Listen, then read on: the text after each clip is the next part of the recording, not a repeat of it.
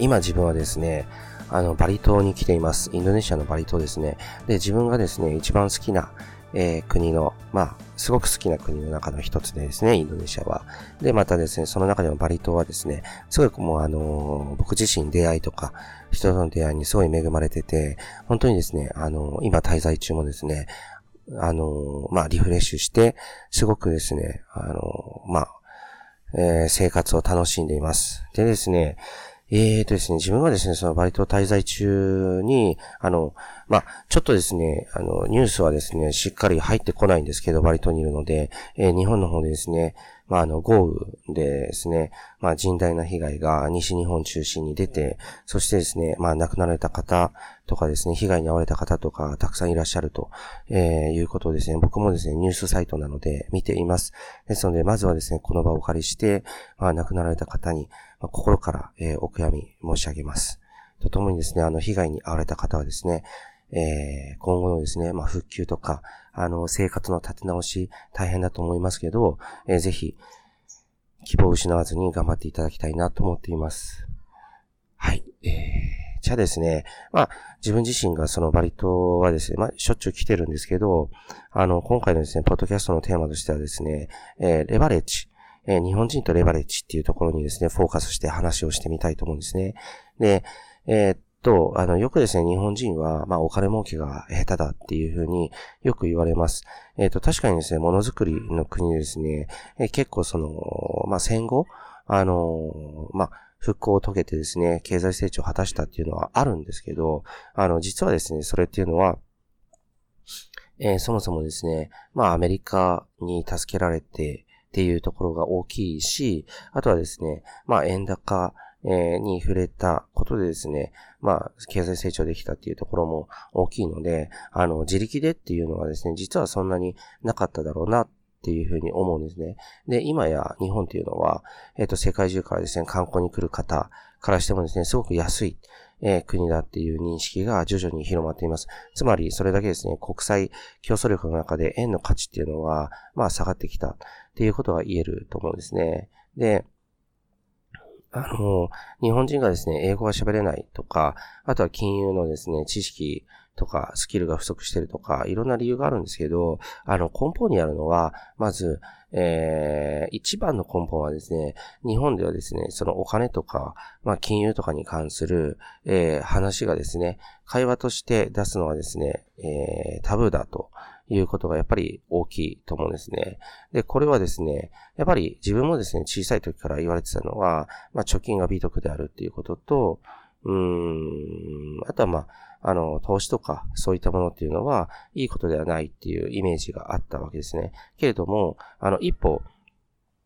日本から出てみると、まあ、投資っていうのをやる金融商品をですね、まあ、組み合わせて効率よくレバレッジをかけるっていうのは、もはや当たり前なんですね。で、日本ではですね、例えば貯金だけしとく。で、貯金をするっていうのは、あの、特にその人のためになってるというよりは、国を助けてるだけのことなんですね。国のですね、多くのこう、政策の失敗とか、そういったものを、まあ、貯金大好きな日本人っていうふうにですね、まあ、あの、宣伝していって、そっちに促していって、そして貯金しとけば安全だっていうふうに、まあ、国がですね、主導して持ってってるっていうような側面っていうのはやっぱりあるかなと思うんです。で、それによってですね、日本は、まあ、あの、ガラパゴス化してるっていうことですね。英語も喋れないし、金融の知識もないっていうことです。けれども、あ例えば僕は、その、インドネシアの方に、あの、銀行口座とか持ってるんですけど、銀行口座はですね、普通にこう、ATM、でもってですね、まあ、引き出すときとかにですね、あの、え投資しますかっていう投資の方のですね、口座に資金を移動させて、年利8%で運用しますかっていうようなのが、普通にサービスとしてあるんですね。で、これはですね、インドネシアだけじゃなくて、シンガポールでも、香港でも、あの、同じです。で、ヨーロッパの方もですね、やはりあの、金融に強い国っていうのは当たり前にそういったものがあります。で、あの、もちろんですね、投資ってなるとリスクあるでしょっていう考えがあるんですけど、あの、そもそもですね、えっ、ー、と、貯金しとくっていうのもインフレのリスクが大きいわけですよね。で、貯金しても貯金してもお金を貯めてもですね、豊かになれないっていうのは、まあ、インフレに飲み込まれてるっていうところもあるわけです。で、もう一つは、今回のテーマであるレバレッジをかける、かけることが、貯金では一切できないっていうことですね。で、年利ですね、10%とかの金融商品とかっていうと、もう日本のですね、金利のですね、もう何万倍みたいな感じになるわけですけど、あのー、それがじゃあリスクがそんなに大きいかというと、リスクを非常にこう少なくして、つまりですね、まあこれまでの過去数十年の間では、まああの、その年利っていうものが、えー、受け取れなかったことがない。で、元本がですね、減ったことがないっていうようなですね、あの、そういった仕組みの金融商品っていうのは実は日本でればたくさんあるんですね。で、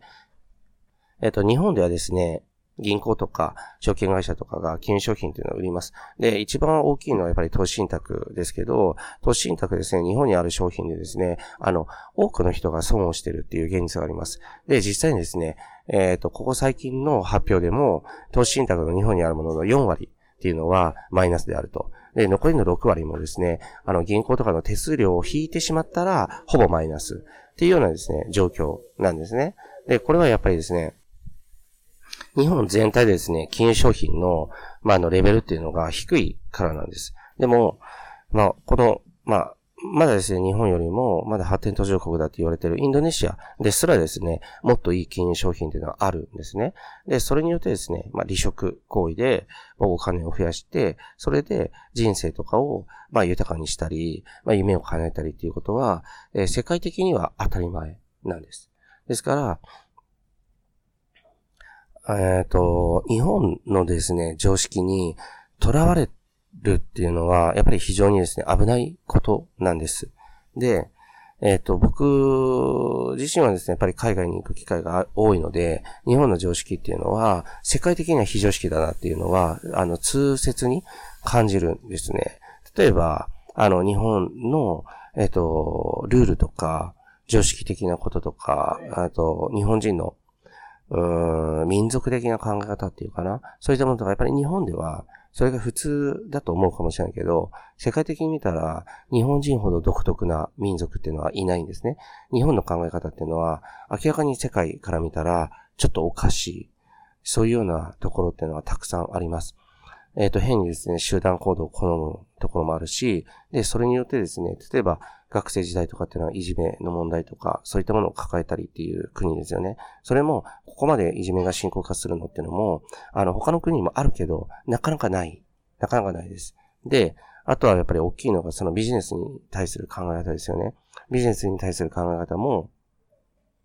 日本っていうのは残業して休日出勤してすごい頑張ってやっとこれだけのお給料っていう現実があるけども、世界ではですね、そこまでですね、あの、非効率的な仕事っていうのはしないんですね。もっと、あの、仕組みが出来上がってるわけです。例えば、自分がよく行くシンガポールとかは、もうあの、えっ、ー、と、お金持ちが自然とですね、お金をこう使いたくなるような仕組みが、あの、街中にあちこちにあるんですよね。で、金融商品ももちろんそうなんです。預金すると、じゃあ、そこである程度お金持ってる人が預金したってなると、じゃあこれを、あの、投資商品に一部振り分けますかって、こういうリスクはこうですよ。でも、あの、過去20年では、えっ、ー、と、マイナスになったことありませんよ。どうしますかっていうのを、まあ、やったりとかっていうのもありますし、あの、日本は、なんて言えばいいんだろうな。あの、ビジネスにしてもですね、まず無料のものを、えっ、と、提供して、例えば街角でティッシュ配るとかもそうだし、まずはそのお試しとかっていうのがあって、そして、じゃあ次にいくらっていうのがあって、もうこの時点で労働収益性っていうのは低いわけです。そこで働いてる人っていうのは無料のサービスを提供しなきゃいけないので、その時点でですね、あの、働いてるのに、その会社は無料なんですよね。で、そういったことをやるわけですね。他の国ではなかなか考えられない。あの、無料ですっていうようなものは考えられないですね。だからやっぱりなんかサービスを提供したら、それに見合う対価っていうものを払ってもらうっていうのが当たり前です。だからそれがですね、人件費に、あの、こう、えー、ま、あの、振り、あの、返ってくるわけです。日本は無料のものとか、あの、お客さんをえー、できるだけ、こう、なんて言うんだろう、お客さんにできるだけのサービスをするっていう、つまり過剰なサービスをすることによって何が生まれてるかっていうと、お客さんの方はですね、あの、自分は偉い。やっぱりお客様は神様だっていう意識を持ってしまって、何も消費者としてのですね、勉強っていうのをしなくなるし、かたやですね、お店とか、えっ、ー、と、それを提供している会社の側っていうのは、そのお客さんに過剰なまでのサービスっていうのが必要になってしまうので、一人一人のお給料っていうのは上がることは絶対ないんですよね。で、人間のですね、24時間とか、まあその中の労働時間の8時間っていうのは決められてるわけですから、その中でですね、できるサービスの質っていうものを、まあ日本人は無料のものも含めてすごくえー、追求する。そうすることによってですね、人件費って、まあ、お給料っていうのは上がることはない。やっぱり稼ぐっていうその、そう、稼いだ原資がなければですね、お給料っていうのは上がらないんですね。では、自分の会社ももちろん、あの、サービスを提供して、その対価っていうのをいただくし、皆さんはですね、今お勤めの会社だったりとか、フリーで動いててれば、もちろんそれも同じだと思うんですけど、収益を得て、そこから、その中からですね、お給料とか、ボーナスっていうものが払われるわけですよね。で、そうするとですね、その元となるものがなかったら、お給料も上がらないし、ボーナスも得ることはできないわけです。で、日本っていうのは、あの、どんどんそういう状況に追い込まれているわけだけど、世界は全く違うっていうことですね。だからそれが、まあ一つ、そのビジネスにレバレッジをかけるっていう意味もそうだし、金融商品にレバレッジをかけるっていうのもそうだし、えっ、ー、と、生活自体にね、人生自体にレバレッジをかけるっていうものも、日本人はやっぱり下手なんですよね。日本で、まあ、あの、夢とか希望を持つっていうのは、えー、一つレバレッジをかけてリスクを取るっていうことだけども、でもそれを良しとしない、えー、風潮っていうのは日本にあります。だから、すごく、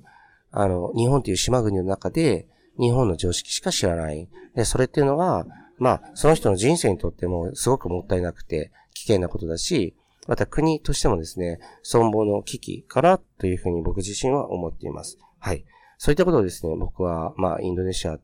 問わず、えー、海外に来るとですね、あの、考えるわけですね。で、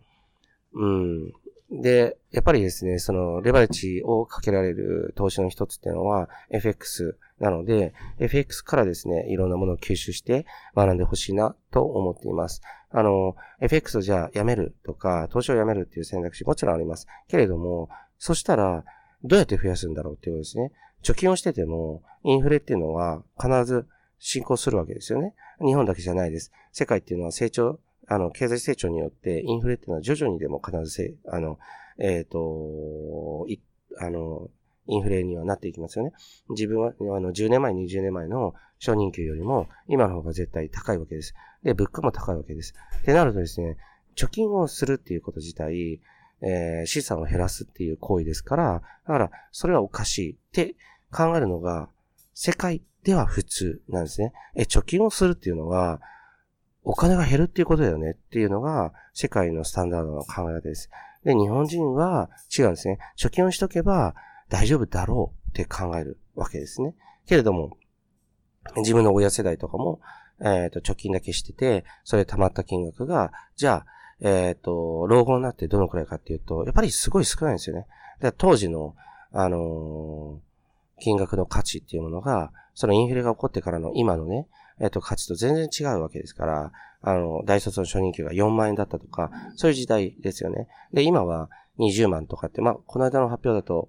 えっ、と、大卒で平均が18万か19万ですよね。けれども、あの、前よりも上がってるんですよ。僕がやっぱり、あの、大卒で勤めた時の公務員の当時ですよね。27年。まあ、30年ぐらい前です。30年ぐらい前。30年近く前かな。その時っていうのは、18万とかなかったですね。16、17万とかです。で、徐々に上がってきて、今も東京都のですね、時給っていうものは、まあ、あの、えっ、と、平均が1000円を超えてきてるわけですね。っていうのは、つまりインフレは加速してるんです。で、物の値段も上がっていってます。それは生活してる人は、まあ皆さんはですね、一番感じると思うんですね。で、だからこそ、まあ自分、ポッドキャストで繰り返し言ってますけど、えっ、ー、と、貯金だけをしとくっていうのは、資産を減らすっていうことですから、じゃあ、投資をするっていうのはリスクあるよね。だから、学ばなければいけないということです。学んで、どういうふうにリスクをコントロールしていくかっていうのを、えっ、ー、と、考えてですね、自分に合った、えっ、ー、と、投資商品っていうものを選んでいく。そういうことが、そういう知識がですね、求められる時代っていうことが言えると思います。はい。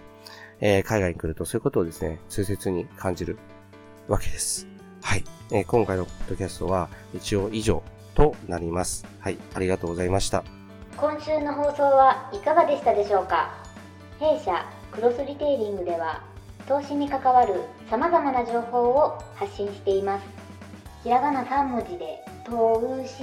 に教科書の「科」で「投資家」と検索してみてくださいね。それではまた次回お会いしましょう。この番組はクロスリテイリング株式会社の提供でお送りしました。